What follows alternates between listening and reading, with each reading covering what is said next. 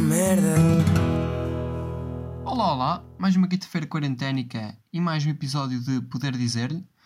Hoje o episódio vai ser bastante calmo. Tenho aqui comigo alguém que quer deixar um breve recado a quem sai à rua desnecessariamente. É um aviso rápido. É rápido. Epá, ó meus montas da merda do caralho, pé. Não sabes ela para a merda do cu no sofá, pé? Ai caralho. Eu já nem vos ando a ver bem, pé. É que eu já nem vos vejo bem, pé.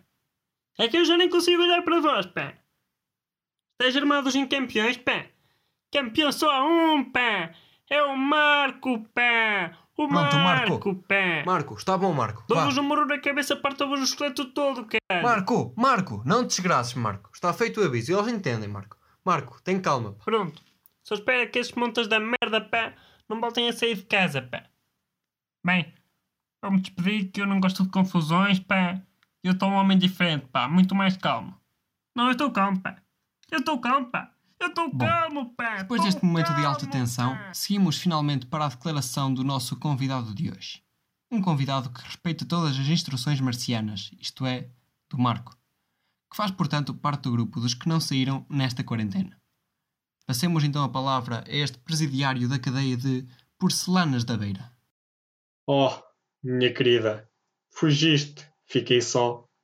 Já não tenho quem me faça o almoço, não tenho quem me limpe o pó.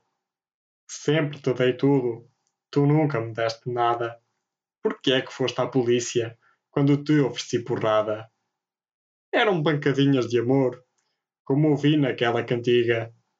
Eras minha namorada, agora já nem és minha amiga. Partiste-me o coração, eu zanguei-me, parti-te a cara. Pena que o juiz não perceba que, ao contrário do coração, o rosto sara.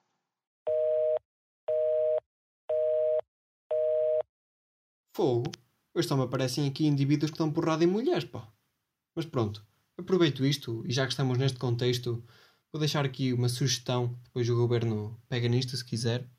E a minha ideia era, era esta. Esses animais que batem nos seus cônjuges, para além de passarem uns bons anos na cadeia, podiam fazer trabalho comunitário.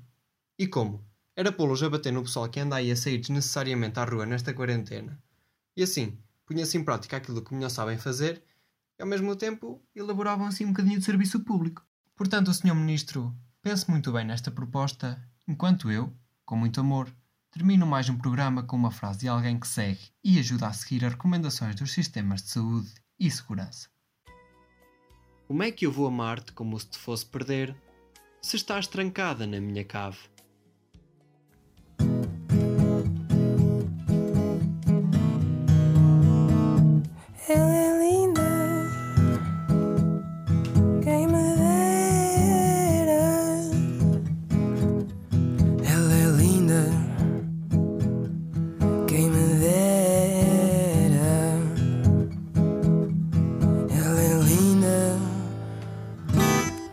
Merda.